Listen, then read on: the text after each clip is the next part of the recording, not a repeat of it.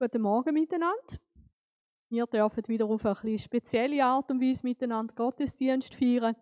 Aber ich habe gedacht, ich möchte euch gleich ein bisschen Anteil geben an dem, was eben auch passiert, obwohl wir nicht zusammenkommen können. Als erstes ein grosses Dankeschön. Ich habe von einigen Leuten aus unserer Gemeinde ganz schöne und positive Rückmeldungen bekommen.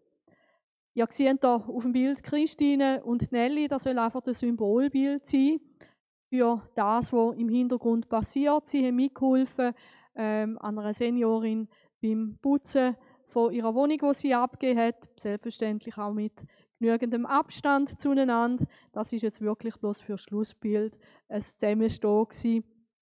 Ich weiß von Leuten, die sich mega freuen über einen Schwätz oder über einen Besuch über den Balkon. Ähm, mein Kollege von Arbon hat mir erzählt, dass es sogar jemanden gibt aus, der, aus dem CCP, wo jemandem schaut im Haus, wo gesundheitliche Unterstützung braucht. Er hat mir dann nicht können sagen, wer das ist. Aber ich finde das schön, dass überall Leute dran sind, einfach am Gut zu tun, füreinander zu schauen. Ich weiß auch, dass es große Freude macht, wenn einmal jemand jemandem telefoniert. Macht das doch weiterhin auch. Wir haben aber nicht bloß schöne Sachen, sondern wir haben auch ganz schön schwierige Sachen erlebt. Letzte Woche ist und diese Woche ist der Abschied vom Remy Dreier und vom Toni Hüttemoser. Auch da danke vielmals für euer Anteil auch im Gebet, auch für die Ruhrfamilie. Beide Familien haben auch gesagt, dass sie möchten, dann, wenn es wieder möglich ist, vielleicht nochmal irgendwie ein Treffen machen, wo dann alle können teilnehmen können, um auch können miteinander nochmal an die beiden Männer zu gedenken und Abschied zu nehmen. Und das, was mich auch ein bisschen beschäftigt, gerade während der Corona-Krise, Zeit ist auch, was tut Gott in deinem Herz?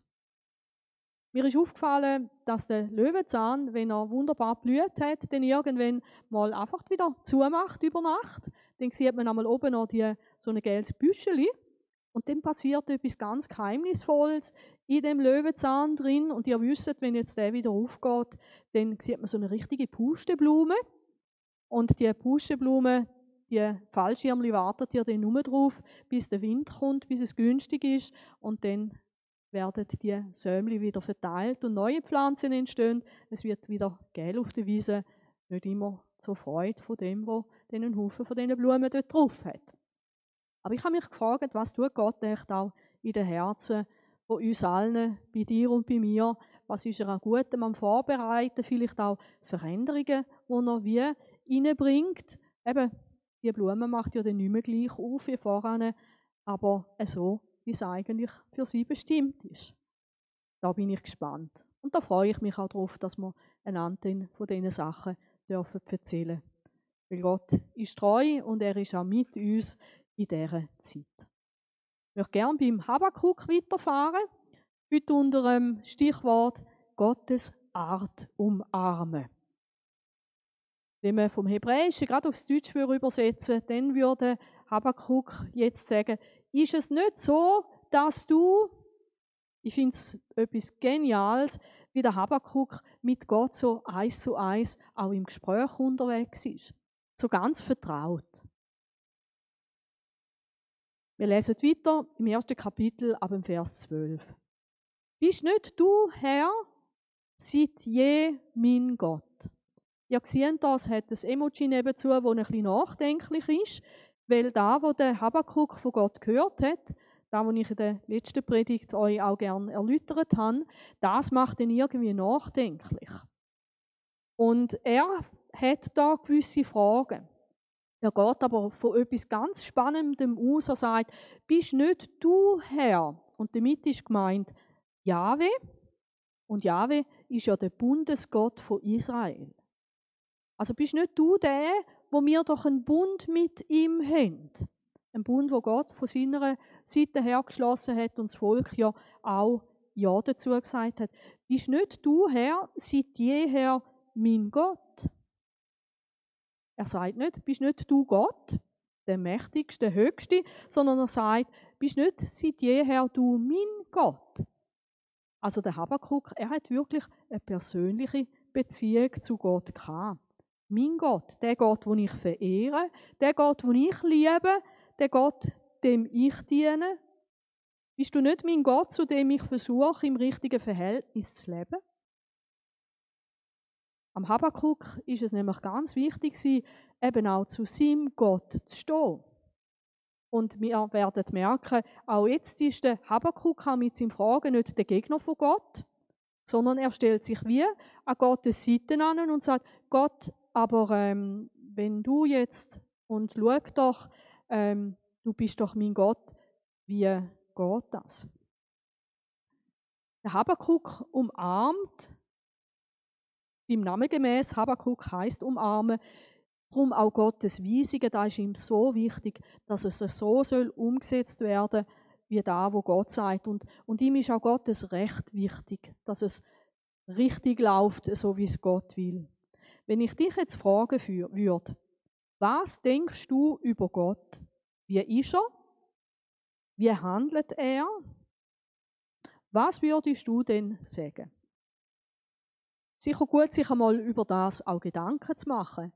Vielleicht ist der Sonntag Gelegenheit oder irgendwann vielleicht über die Auffahrt eine Möglichkeit, wo du mal sitzt und dir überlegst, wie stelle ich mir eigentlich meinen Gott vor? Was hat er für einen Charakter? Wie handelt er? Was für Prinzipien hat er?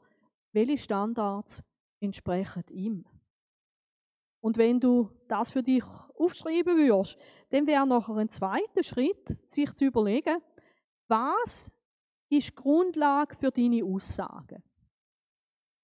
Sind es deine persönlichen Erfahrungen? Wenn du zum Beispiel sagst, Gott ist treu, hast du das aus dem ableiten, wie du Gott erlebt hast? Oder wirst denn du vielleicht eher sagen, also aufgrund von meinen Erfahrungen, dass Gott treu ist? Naja. Letzte Woche hatte ich im National ein spannendes Gespräch mit jemandem aus dem Personal und die Person hat mir dann gesagt, und ich habe so betet und ich bin so enttäuscht von Gott, weil Gott nicht das gemacht hat, was ich will. Auf Gott kann man sich einfach nicht verlassen. Das wäre jetzt genau so eine Sache. Ich mache mir eine Vorstellung über Gott aufgrund von persönlichen Erfahrungen. Oder hast du dieses Bild von Gott, weil dir andere von Gott erzählt haben? Und ich sage jetzt nicht, das ist immer schlecht, ihr lasst ja jetzt auch andere Predigt zu. Aber ist es nur das, was du über Gott gehört hast, oder hast du da auch einen persönlichen Zugang dazu? Oder hast du dein Gottesbild aufgrund von einem Buch oder mehreren Büchern, die du zu dem Thema gelesen hast? Und dann wäre es wichtig, die Bücher, aus welcher Sicht sind sie geschrieben worden? Durch welche Brille hat der Autor dir Gott vermittelt? Oder sind es deine Gefühle, die sagen, wie Gott ist, wenn du über Gott nachdenkst? Heute Morgen glaube ich, Gott ist ganz weit weg und er kümmert sich nicht um mich, weil ich habe so Rückenweh und so Kopfweh. Also muss Gott entfernen Gott sein. Oder du bist vielleicht frisch verliebt und du denkst, wow, Gott ist so gut, Gott ist Liebe, Gott schenkt mir das größte Glück dieser Welt. Was ist es, wo Grundlage ist von deiner Vorstellung von Gott? Für den Habakkuk ist es ganz deutlich es ist der Herr, eben sein Bundesgott, wo er aus dem Alten Testament kennt. Und Gott hat sich im Alten Testament auch vorgestellt. Zum Beispiel am Mose, wo der Mose sagt, ja, wer bist denn du, wenn ich jetzt da zum Pharao gehen und sagen, Gott sagt, schick uns da weg, lass uns frei. Wer bist du? Und dort hat Gott sich an Mose vorgestellt. Und das ist für den Habakkuk verbindlich gewesen. Und ich würde sagen, es ist wichtig, dass unsere Vorstellung von Gott mit dem, wo im Alten Testament steht, übereinstimmt, aber auch mit dem, wo Jesus auch vielleicht wie einen neuen Aspekt mit drin hineingebracht hat. Ich glaube nicht, dass Jesus uns einen anderen Gott nachgebracht hat, weil sein Gott ist sein Vater im Himmel gewesen, wo Gott auch schon ist für Israel. Ich denke, es ist gut, wenn wir überprüfen, ob unsere Vorstellungen von Gott nämlich auch mit Gott übereinstimmen. Wir können uns nicht einfach einen Gott nach unserer Vorstellung erschaffen und dann davon ausgehen, dass er so ist und so handelt, wie wir uns das ausgemalt haben. Das haben sie ja zu der Zeit von Israel gemacht. Sie haben sich ihre eigenen Götter geschaffen und haben denen auch gewisse ähm, Fähigkeiten und Handlungsweisen ähm, zudenkt, aber genützt hat es ihnen nichts. Weil ein Gott, den du dir selber machst, ähm, ob der funktioniert, ich denke nicht. Der Habakkuk, er sagt, ich kenne meinen Gott und ich weiß, wie er ist. Und nicht nur aufgrund von Erfahrungen, Gefühlen, anderen Meinungen, sondern weil er Gott kennt hat. Wir schauen ein paar Sachen miteinander an, die ganz spannend sind. Und ich auch gemerkt habe, für mich ist das auch eine Horizonterweiterung gewesen. Der Habakkuk sagt, bist nicht du, Herr, seit je mein Gott, mein Heilige. Heilig bedeutet, trennt von allem Weltlichen und Gewöhnlichen. Gott gehört zu der himmlischen Welt, dort, wo er die Hei ist. Heilig bedeutet auch, total abgesondert von allem Bösen. Gott hat mit dem Bösen nichts zu tun. Du findest in Gott nichts Böses. Und er ist in dem Sinn der Allerheiligste. Geheiligt bedeutet nicht nur abgesondert, sondern auch für den Dienst von Gott geweiht. Und Gott wird immer darauf achten, dass er auch als der Heilige alle Ehr und Anbetung überkommt. Warum ist das so wichtig, dass Gott der Heilige ist? Wir lesen es im Psalm 33, Vers 20 und 21. Unsere Seele wartet auf den Herrn. Er ist unsere Hilfe und unser Schild. Über ihn freut sich unser Herz, auf seinen heiligen Namen vertrauen wir. Wenn Gott einmal so ist und mal anders, wenn Gott einmal gut wäre und einmal böse, wenn Gott einmal gerecht ist und dann wieder ungerecht, dann könnte man nicht auf Gott vertrauen. Weil du kannst nicht auf jemanden vertrauen, der nicht zuverlässig ist. Und darum ist das etwas ganz Wichtiges, dass eben Gott wirklich heilig ist. Wirklich total anders, total trennt von allem, was böse ist.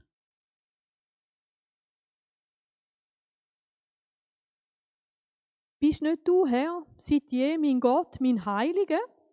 Und jetzt kommt ein Satz, da heißt du wirst nicht sterben.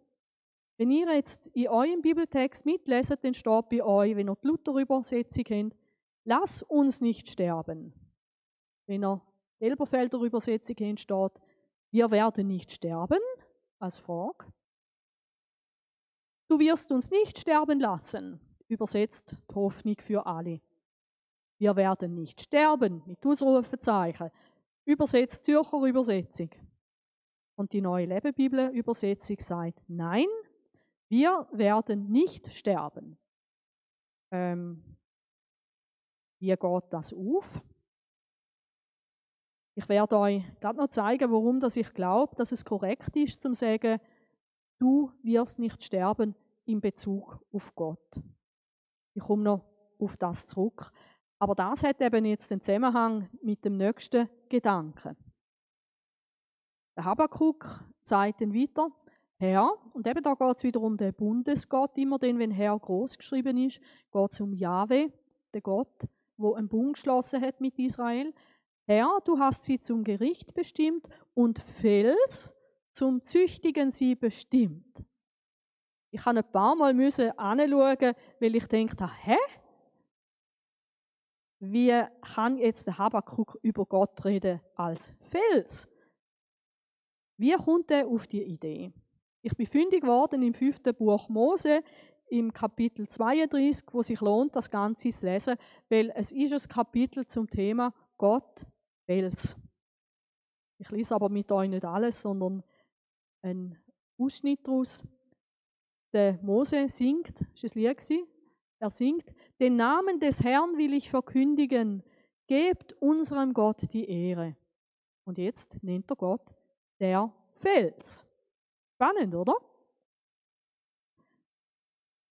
Manchmal haben wir früher das Lied gesungen, der Herr lebt, gepriesen sei mein Fels, ich will den Gott, der mich erhöht hat, hoch erheben. Oder der mich errettet hat, hoch erheben. Also, ich habe, da habe ich schon kein Gott ist wie ein Felsen. Aber dass Gott der Fels ist, spannend. Und jetzt beschreibt der Mose, wie Gott der Fels ist. Und das ist jetzt genau der Punkt vom Habakkuk. Das, wo Gott über, äh, da, wo der Habakkuk über den Fels sagt, äh, so ist Gott. Wie ist Gott? Vollkommen ist sein Tun. Vollkommen meint perfekt in seiner Art, ohne Fehler und ohne Makel. All das, was Gott tut, ist ohne dass Gott einen Fehler macht. Und vielleicht denkst jetzt du auch, aber äh, in meinem Leben habe ich das auch schon gedacht. Das hat jetzt Gott falsch gemacht. Oder da ist jetzt Gott Sport gekommen. Der Habakkuk weiß aus dem Lied von Mose, Gott macht keinen Fehler. Denn alle seine Wege sind recht. Alles, was Gott tut, entspricht seinem Standard und der Gerechtigkeit entsprechen. Alles. Alle seine Wege sind recht. Ein Gott der Treue und ohne Trug. Trug heißt ohne böses Verhalten. Gerecht und gerade ist er. Das Wörtli da gerade könnte man auch übersetzen mit exzellent gut. Was Gott macht und wie Gott ist, er ist immer moralisch gut, nichts Böses. So ist Gott der Fels. Und darauf können wir uns felsenfest verlassen. Und das ist die gute Nachricht. Wenn wir weiterblättern in der Bibel, in der Offenbarung, dort wird das Lied wieder gesungen in der Offenbarung, 15, Vers 3 bis 5. Und sie singen das Lied Moses, des Knechtes Gottes und das Lied des Lammes. Und ich habe gemerkt, das ist bei mir auch immer so eine Geschichte. Ähm, das Lied kennt ihr auch. Das ist auch wunderbar vertont worden vor vielen, vielen Jahren. Groß und wunderbar sind all deine Werke, o oh Herr Gott, allmächtiger Schöpfer und so weiter, oder? Und das ist eines von diesen lüpfigen Liedern, das ich mega gerne, auch heute noch im Gottesdienst. Und vor allem dann auch der Teil, lei, lei, lei, lei, lei, lei, lei, kannst richtig, kannst richtig festen, oder? Aber dass es eben nicht nur ein Lied ist, jetzt hätte ich fast gesagt, so ein Partyschlager im Gottesdienst, dass es eben nicht ein Lied ist, sondern dass es mir zeigt, wie Gott ist. Das ist mir irgendwie wie zu wenig vor Augen gewesen. Groß und wunderbar sind deine Werke. Herr, Gott Allmächtiger, gerecht und wahrhaftig sind deine Wege, König der Nationen. Und dann heißt, denn du allein bist heilig denn alle Nationen werden kommen und vor dir anbeten, weil deine gerechten Taten offenbar geworden sind. Und vielleicht hast du auch schon so ein bisschen komisches Gefühl gehabt, wenn du die Offenbarung gelesen hast und denkt hast, ja, bei all dem Unguten, was passiert, ähm, hat es Gott noch im Griff? Macht Gott da nicht auch etwas, was vielleicht nicht fair ist? Sind alle seine Werke wirklich gut? Im Himmel werden wir einmal das Lied singen. Voller Überzeugung. Und vielleicht eben nicht, weil es eine tolle Melodie hat, sondern weil wir dann werden sehen, deine gerechten Taten sind offenbar worden. Du hast es richtig gemacht, Gott. Vielleicht auch mit allen Fragen, die wir jetzt noch haben. Und jetzt ist es spannend. Im 5. Mose, im, Kap im Vers 40, Dort kommt jetzt das, dort kommt jetzt das Stichwort, das ich vorher euch gesagt habe, es kommt dann noch. Dort sagt Gott von sich selber, denn ich erhebe meine Hand zum Himmel und spreche, so wahr ich ewig lebe. Also das sagt Gott im Zusammenhang vom Felsen. Der Habakkuk hat gesagt, du wirst nicht sterben, das ist für mich das Gleiche. Ewig leben und nicht sterben, das ist für mich das Gleiche. Und im Psalm 102, Vers 28 steht, du aber bleibst derselbe. Also da ist vielleicht auch ganz wichtig, Gott verändert sich nicht. Eben, er ist wirklich Felsen fest, er ist ein Fels. Und deine Jahre nehmen kein Ende. Also darum glaube ich, dass das richtig übersetzt worden ist, auch da im Habakkuk, wenn wir den ursprünglichsten Text nehmen. Warum steht es bei dir möglicherweise anders? Der Grund ist der, dass man die ursprünglichen Text, die hat man korrigiert.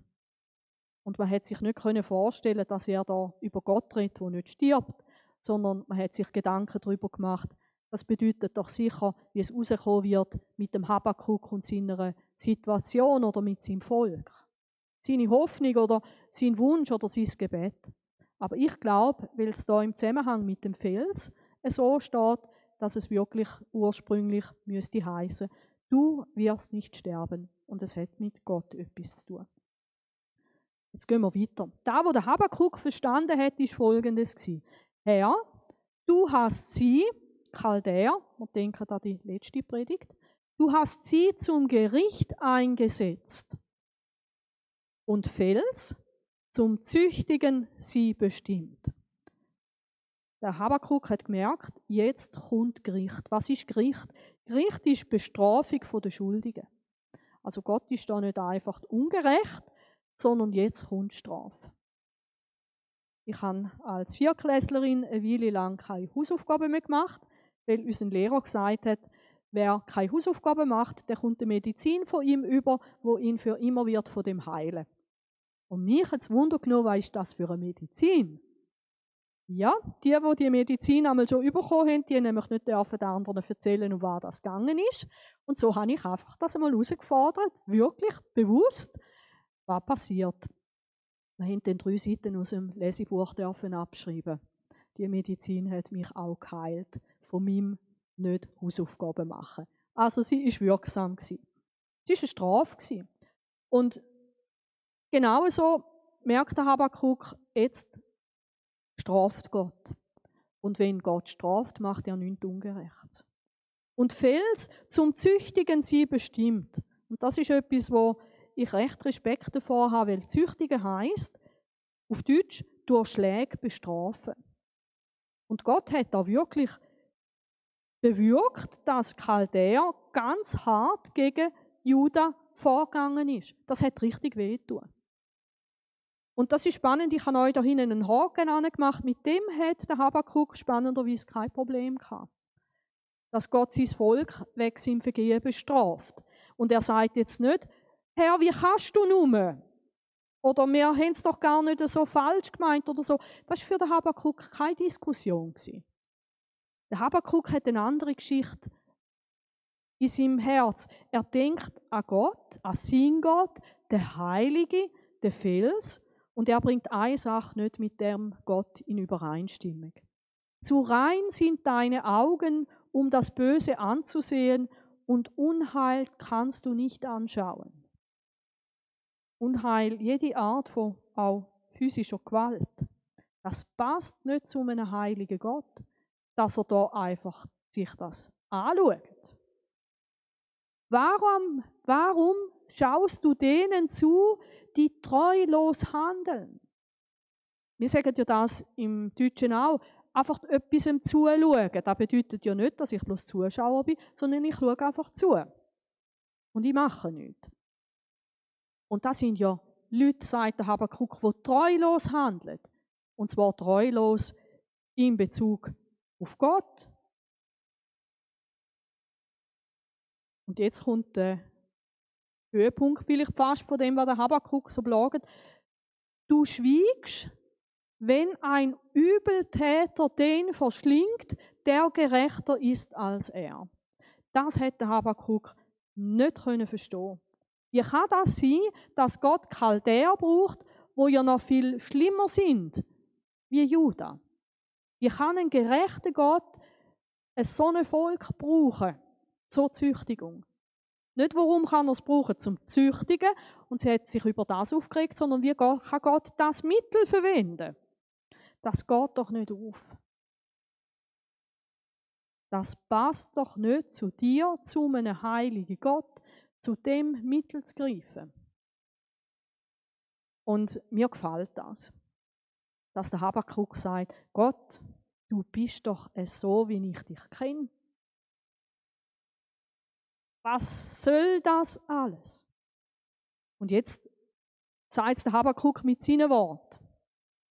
Und die Menschen hast du gemacht wie die Fische des Meeres, wie die Kriechtiere, niemand herrscht über sie. Also er sieht jetzt da sein Volk vor sich wie Fisch, wie Würm oder wie Meerestiere, das weiß man nicht so recht, an was er da denkt. Und niemand herrscht mehr über sie. Und das stimmt, Gott hat gesagt, ihr seid so lang euren eigenen Weg gegangen, dass ihr jetzt euren eigenen Weg geht. Es ist etwas ganz Heikles, wenn Gott sagt, mach, was du willst. Es ist viel besser, solange Gott noch im Regiment ist. Es ist viel besser, solange Gott noch sagt, hey, und ich möchte das so. Es ist ganz heikel, wenn Gott zu einem Menschen sagt, mach, was du willst. Weil dann hast du auch niemand mehr, der über dir herrscht. Und der Habakkuk hat gemerkt, jetzt ist niemand mehr da, der rettet. Aber eben, ich habe auch da wieder einen Haken gemacht. Ihr seht das da. Ähm, weil das ist nicht das Problem vom Habakkuk. Er hat gewusst, Gott handelt recht. Er, Nation der Chaldäer, hat sie alle am Angelhaken herausgezogen in seinem Schleppnetz schleppt er sie fort und mit seinem Fischernetz sammelt er sich ein, sammelt er sie ein. Deshalb freut er sich und jubelt. Wenn wir Relief anschauen von Babylon, sehen wir oft so Darstellungen volle Netz mit Fisch. Also der Abakuk nimmt das da genau richtig wahr. Und er sagt, hey, jedes Mittel, wo sie haben, und sie sind erfolgreich, und Gott Sie freuen sich auch noch in dem, was sie tun. Eben, Chaldea hat Völker ausgerottet, Völker gefangen genommen, Völker deportiert. Also das ist eine riesige Katastrophe, die da passiert. Und die können sich auch noch freuen und die jubeln auch noch über dem, was sie an Unrechten tun. Und Gott, du schaust einfach zu. Und jetzt kommt das, was ich gerne mal mit dem Habakuk den im Himmel drüber diskutieren. Ich glaube, das hätte ihn am meisten geärgert. Deshalb opfert er seinem Netz. Also da wird jetzt plötzlich die eigene Möglichkeit, die eigenen Mittel, die werden vergöttert. Und verbrennt Weihrauch für sein Fischgarn. Also das ist jetzt seine Möglichkeiten, seine Art, seine Macht, das ist sein Gott. Kennen wir aber schon, hat Gott auch schon ähm, Habakkuk gesagt, dass ihre Kraft ihren Gott ist. Und sie verhalten sich da auch so.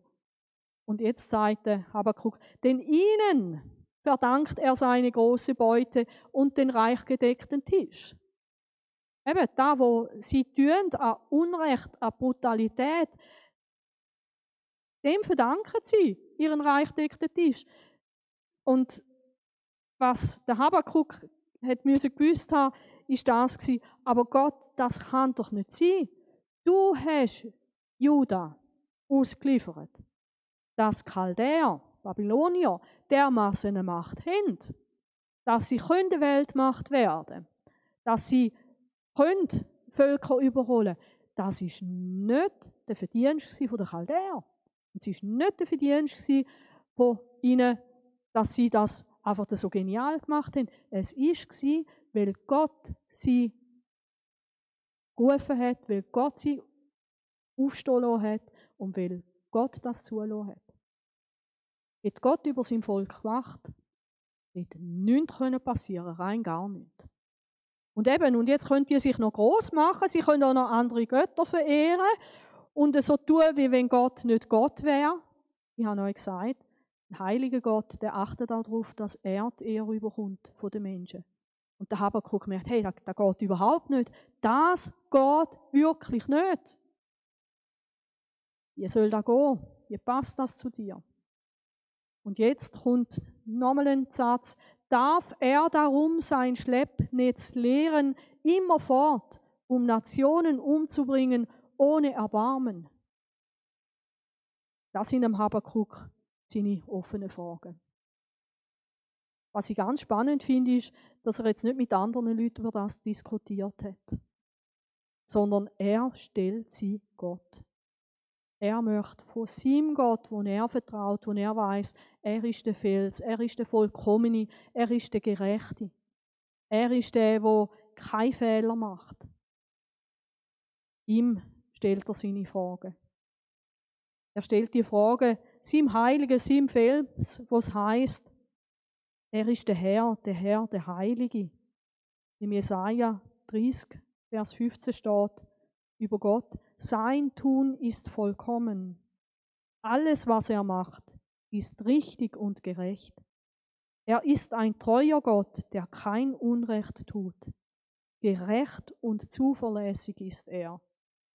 Und der Habakuk fragt sich und mir vielleicht auch, wie passt das? Wie passt das zusammen? Was jetzt passiert, zu Gott.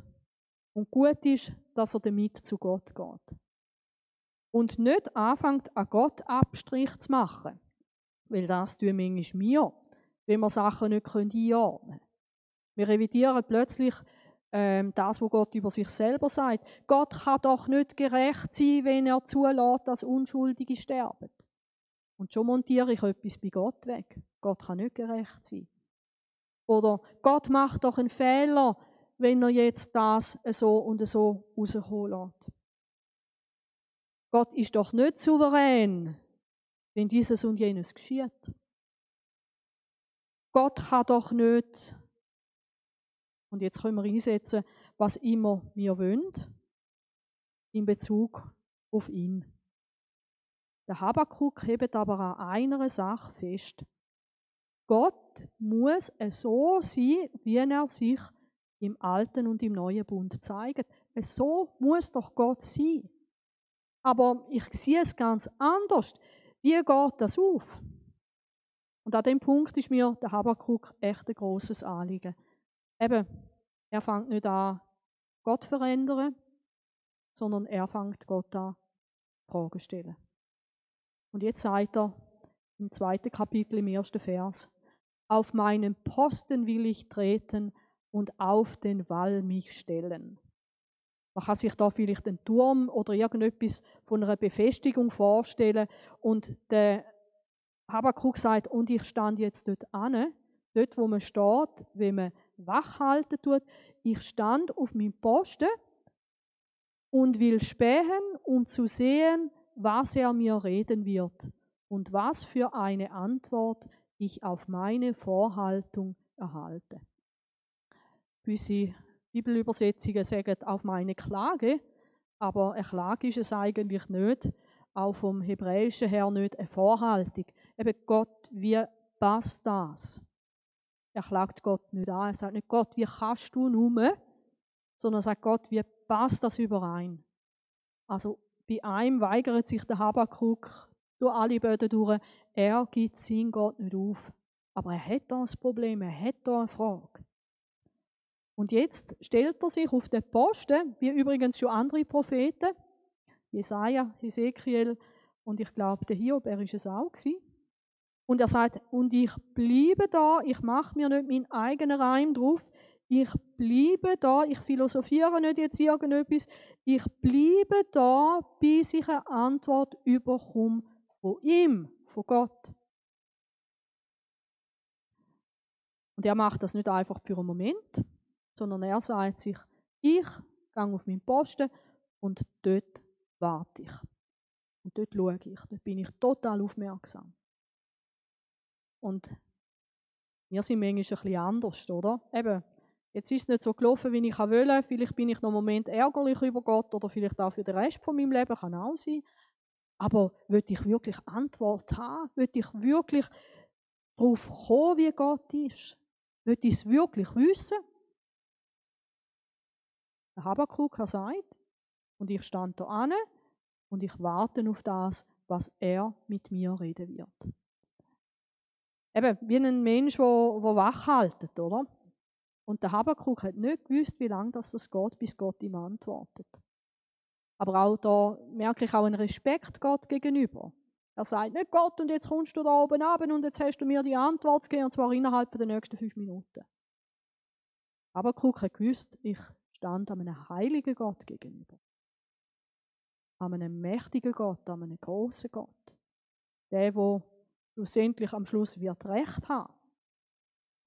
Nicht, weil er einfach bloß mächtiger ist, sondern weil er ein gerechter und ein heiliger Gott ist. Ich bleibe da und ich will anlassen. Ich habe mir aufgeschrieben, ein echtes, aufmerksames und genaues Anlassen. Was könnte das bedeuten für uns heute? Ich glaube, wir haben einen großen Vorteil vom Habakkuk. Wir haben nämlich auch noch die Bibel. Übrigens, wenn der Habakkuk das Lied von Mose ganz genau vor Augen hätte, hätte er sogar von dort schon die Antwort auf seine Frage.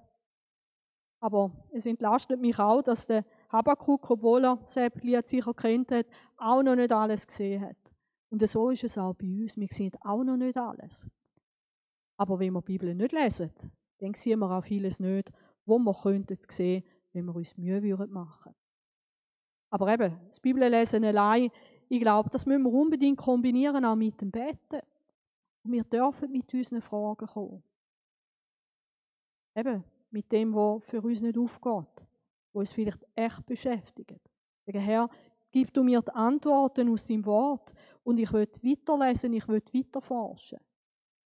Als ich zum Beispiel angefangen habe, vorbereiten für die Predigt, habe ich mich gefragt, wie kommt der Habakkuk auf die Idee, Gott als Felsen zu bezeichnen? Und dann habe ich auch angefangen zu beten. Gott, irgendwie muss es da irgendwo eine Referenz geben deinem Wort, keine Ahnung wo. Und dann habe ich auch angefangen zu forschen und bin ganz platt gewesen, was da der Mose für ein Lied gedichtet hat. Hey, und vielleicht führt dich dann Gott auch wieder zu etwas, wo schon geschrieben steht. Aber auch beten. Und das mit Ausdauer und dranbleiben. Weil es geht ja nicht einfach um eine Nebensache. Also Gott ist hoffentlich keine Nebensache in deinem und in meinem Leben. Und mit Gott unterwegs zu sein, ihm zu dienen und sich einmal vor ihm müssen zu verantworten, da würde es sich schon lohnen, sich Gedanken und Zeit dafür zu nehmen, herauszufinden, wie ist Gott wirklich. Leg dir das Bibellesen und das Beten mit Ausdauer ganz fest das Herz. Es ist so entscheidend, dass wir das rechte Bild von Gott haben und Gott wirklich gut kennen, gut kennenlernen. Auch wenn dann immer noch Fragen offen bleiben. Aber dann weiß ich, dass ich Gott trotzdem vorbehaltlos vertrauen kann weil er so bleibt, wie er ist und so handelt, wie er es gesagt hat. Gott wird sich nie widersprechen und nie gegen seine Art handeln. Und das gibt mir in meinem Leben tatsächlich auch Boden unter den Füßen. Wie Gott weiß ich, auch wenn ich ihn nicht verstand, auch wenn die Sachen für mich nebulös sind, wenn ich mich an ihn halte, dann führt er mich zum Ziel. Wenn ich aber an meinem Führer müsste zweifeln, weil es neblig ist, dann weiß ich nicht, ob ich einfach an einem Fremden würde nachlaufen und ihm würde vertrauen. Ich möchte dir Mut machen, dass es du so machst wie der Habakkuk und sagst, hey Gott, mit meinen Fragen, die ich habe, über deine Person, da bleibe ich bei dir. Zeig du mir dich, wie du wirklich bist. Für den Apostel Paulus ist das aber eines von seinen grossen Gebetsanliegen für Kirchen, für Gemeinden. Er hat gesagt, ich bete darum, dass Gott euch den Geist schenkt von der Weisheit und von der Offenbarung, von der Erkenntnis, damit ihr Gott immer besser kennenlernt. Und darum ist es gut, sich den Habakkuk zum Vorbild zu nehmen, sich auf die Seite von Gott stellen, Gottes Art zum Armen, nicht loszulassen um mit den offenen Fragen zu kommen. Und für das möchte ich gerne beten. Vater im Himmel, ich danke dir, dass wir so viel dürfen wissen und erfahren über dich in deinem Wort. Und ich danke dir, dass das keine leere Worte sind, sondern dass sie uns zeigen, wie du wirklich bist. Und ich danke dir, Herr Jesus, dass du gekommen bist und uns nochmal eine ganz andere Seite auch noch gezeigt hast von Gott. Dass er Vater im Himmel ist wo sich wünscht, dass jeder Mensch den Weg zu ihm findet. Und danke, Herr Jesus, dass du auch dich uns zeigst als Sohn Gottes in deinem Wort Und danke, dass wir da eine immer klarere Vorstellung dürfen bekommen, damit wir unser ganzes Leben wirklich dürfen auf dich bauen, dir dürfen vertrauen und auch auf eine gute Art und Weise in deinem Namen dürfen leben und dich repräsentieren in dieser Welt. Danke, dass du in uns in Wochen hineinkommst, wo wir dich dürfen viel, viel besser noch kennenlernen. Amen. Und jetzt wünsche ich euch wirklich eine gute Zeit. Der Marc tut euch wieder Playlist einblenden, damit wir uns auch noch Zeit nehmen können, Gott anzubeten. Vielleicht gerade mit groß und wunderbar sind all deine Werke. Oder irgendetwas anderes, was dir jetzt wichtig geworden ist. Nehmt euch die Zeit. Am nächsten Sonntag werden wir wieder eine Live-Predigt da haben, das heißt eine Online-Predigt. Und dann wird uns Christine Vicente erzählen, was ihr auf dem Herz liegt. Wir haben das schon abgemacht vor vielen, vielen Wochen und ich freue mich darauf, den Christine zu hören. Beten wir doch auch dafür, dass sie richtig viel Inspiration und Begegnungen mit Gott haben, auch für die nächste Predigt. Danke vielmals. Ich wünsche euch von Herzen Gottes Segen, dass es euch richtig gut geht, zusammen mit eurem guten Gott und dass wir uns bald wieder sehen. Wiedersehen miteinander und ganz einen schönen Sonntag.